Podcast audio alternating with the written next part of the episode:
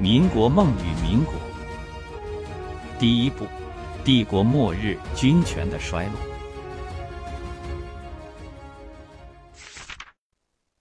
第一篇，帝国模型。第一章，帝国密码。要解帝国模型，需先解帝国密码。翻开地图看一看，欧亚大陆最东端。东边和南边是大海，西边是难以逾越的山峰，北边则是草原和大漠。两条长河横贯东西，为大动脉，众多河流纵横交织，如同动脉上的血管。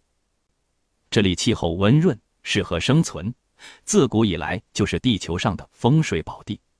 翻开史书看一看，生活在这片古老土地上的炎黄子孙，号称龙的传人。自古以来，就是人类历史上最勤劳、最坚韧、最智慧，同时缺点多多的民族。这里有思想深邃的哲人，谋略百出的政治家，功勋盖世的名将，绚丽多姿的诗人，出类拔萃的勇士等人类真正的精英，还有贪官、奸商、汉奸等垃圾。当其他古文明一个接一个在历史上熄灭，华夏文明还亮着。从古文明进化到现代文明。翻遍史册，只此一家。当其他帝国一个接一个灰飞烟灭，中华帝国则一次又一次崛起，顽强的从古代延续下来，独家经营，别无分店。鉴于华夏文明的独特，想要在有限的篇幅里讲清楚是不可能的，但是可以在有限的篇幅里描述一下华夏文明孕育出的中华帝国，它的密码是什么呢？中华帝国是人类文明史上最为绵长、重新崛起次数最多的超级帝国。从秦汉开始到满清结束，分分合合，无尽的光荣，无尽的灾难，如同雄狮一般威猛的蟑螂。芸芸众生只要稍微停下脚步，回头看一看，总会有几多伤痛，几多自豪。伤痛其灾难，自豪其尊荣。那些东西写满了整个二十四史。很长，很多，很烦人。我决定化繁为简。所谓二十四史，实际上只是一部史书，叫《中华帝国史》。帝国总是建立在某种体制上。谈到国家和制度，听起来感觉冷冰冰的，费神。对此，本人感同身受，因此决定给各位听众增加一些热度，尽量讲得简单一些。中华帝国延绵不断，从秦朝到清朝两千多年。虽然王朝不断更迭，皇帝好几百位，但帝国体制从没变过。要解释帝国体制，又要长篇大论，那么长的时间，那么多的朝代，各种各样的条条框框，真要解释起来，难度不下重写二十四史。在本人看来，所谓体制都是有一套密码衍生出来的，只要理解了帝国密码，一切问题都迎刃而解。密码只是非常简单的三条线。一条主线，一条辅助线，还有一条引线。帝国密码之一：皇帝领导人问题。主线：君权专政，也就是帝国的基础。所谓君主专政，就是解决谁当皇帝的问题，或者皇帝应该怎么当的问题，也就是最高领导人的问题。随着农耕技术的发展，经过春秋战国五百年的思考、竞争、淘汰之后。这个问题已经刻不容缓，它是由嬴政解决的。嬴政打掉了各个家族的皇宫宅院，一律改建郡县衙门。原本各种王，只剩一个王他自己，一个中央政府他家，改变了自古以来大家公认的政治模式。所以很多人不服，但嬴政准备好了刀子，凡是不服者杀。嬴政让天下人使用一种钱币，原本有很多种钱币。各个国家都有自己的钱币，从山东到河南，要么货币兑换，要么使用黄金。嬴政用强力改变了那一切，改变了自古以来的经济制度，所以很多人不服。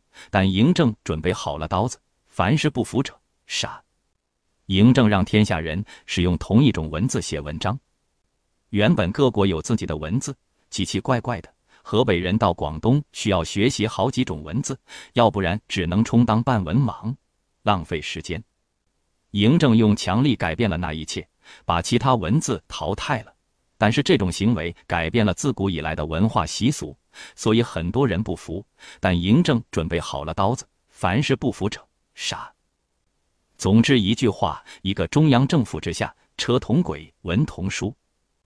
嬴政奠定了帝王基础。所谓千古一帝，并不是因为他统一了中国，而是建立了一套后人可以延续的制度。后来所有帝王都沿着嬴政的路子走下去。不管英雄还是混蛋，嬴政搞的那一套就是君主专政，当时世界上最先进的政治体制，也由此开辟了中华帝国的超级大国地位。嬴政之后的两千年，世界其他地方虽然偶尔也有超级大国，终究都是昙花一现，唯有中华帝国长盛不衰。先进在哪里呢？答案之一，嬴政结束了奴隶制。当时已知的世界里。中国之外的其他地方都在玩奴隶制。两千年后的亚伯拉罕·林肯，仅仅解放了美国的部分奴隶，就成为美国历史上首屈一指的人物。嬴政结束了实践千年的奴隶制，开创历史之先河，单凭这一点，足以傲视千古。他建立的体制遥遥领先世界上千年。答案之二，嬴政搞的那套制度是建立在人的基础上。嬴政的帝国不需要崇拜这个神那个神，承认他的绝对领导就行。嬴政把国人的行为留在现实世界中，说穿了，也就是政教分离。嬴政把夏商周那些原始宗教巫术从政治中排除了。政指向现实、务实；教指向精神、务虚。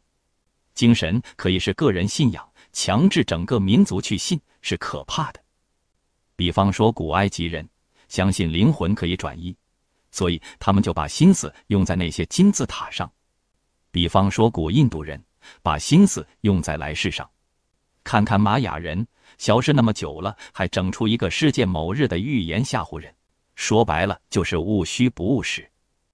当一个民族的精英人物开始务虚不务实的时候，那么末日也就来了。所以，古埃及人没有了。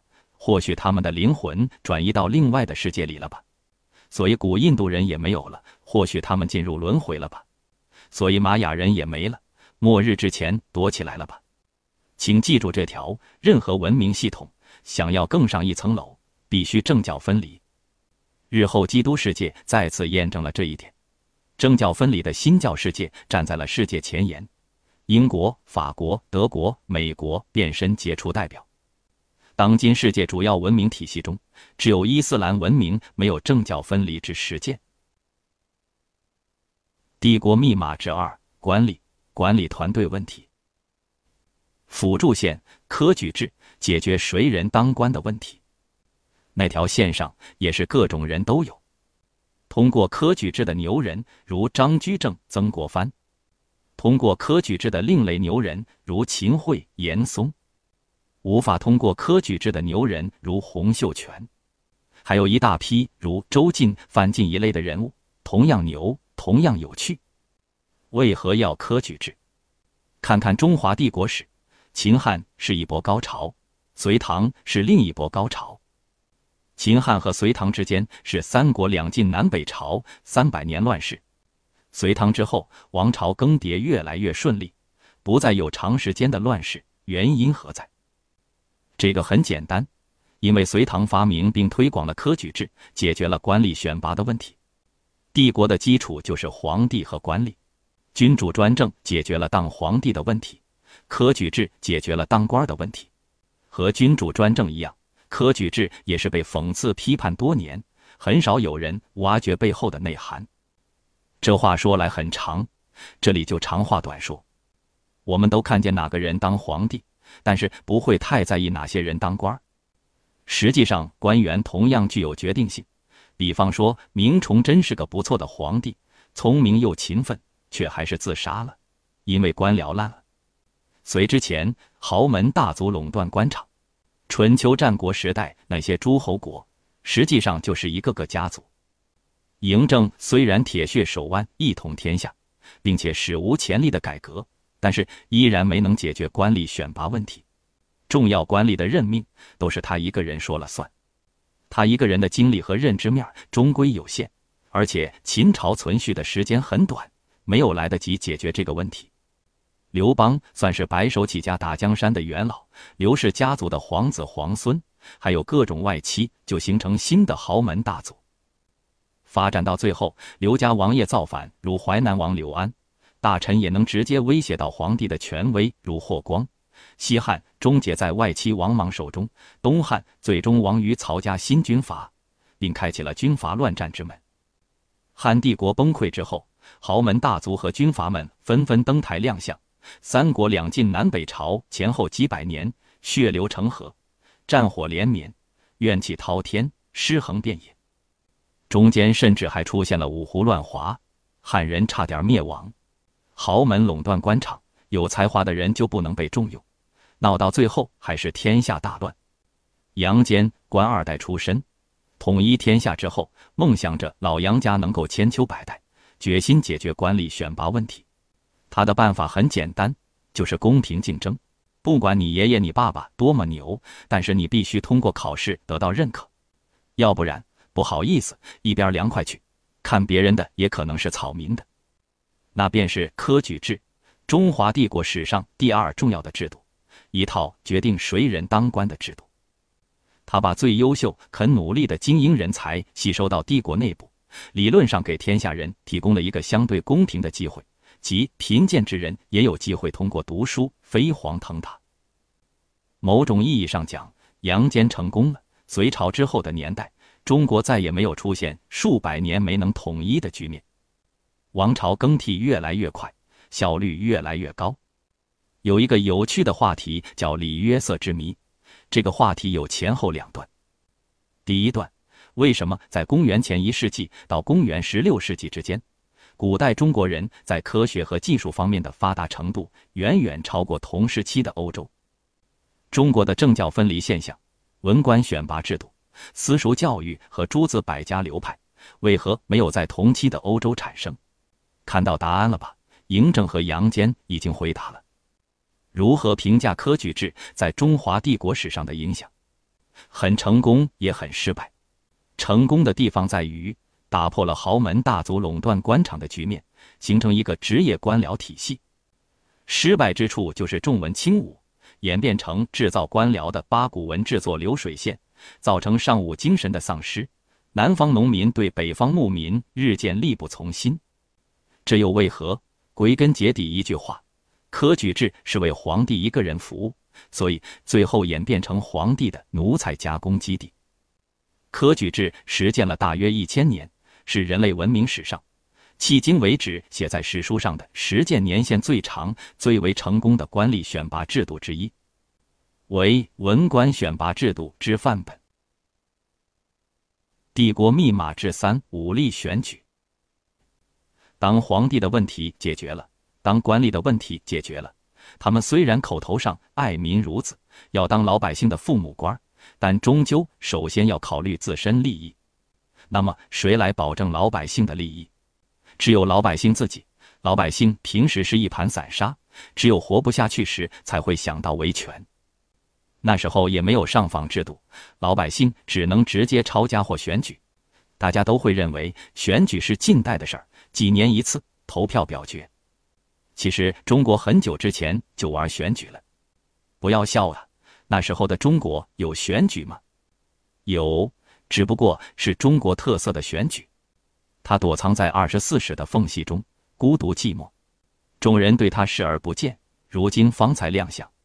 它是一项永远不被官方认可的制度，它是一项帝国精英们千方百计想要消灭却永远无法消灭的制度，它是一项老百姓的制度，最后时刻老百姓为了生存权而执行的制度，它是中华帝国体制的引线——武力选举。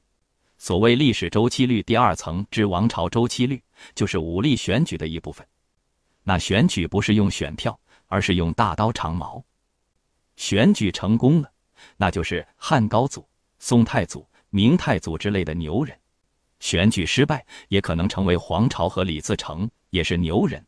虽然结局有点惨，当然还有更惨的路人甲和路人乙，数量太多不举例。选举周期一般都是两三百年，选举口号也没有“民主自由让利于民”那般动听，而是相互指责说某某不是上天的亲儿子，俺才是正牌。证据：老娘怀孕时梦见了一条龙。这样，自秦始皇之后，中国历史就陷入了周而复始的王朝循环模式，也就是历史周期率之中的第二个层次——权柄周期率，依靠武力选举推动。武力选举是老百姓推动的。但痛苦的还是老百姓。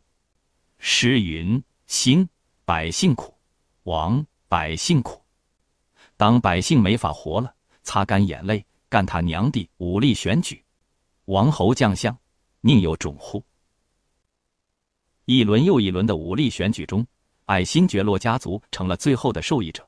那些强悍的男人们，用自身的强悍留下一个完整的帝国模型，写满荣耀和悲哀。平大道至简，归根结底就是何人皇帝决策，何人官吏执行，与如何决策、如何执行的问题。决策和执行正确，那就是盛世；相对正确是和平年代。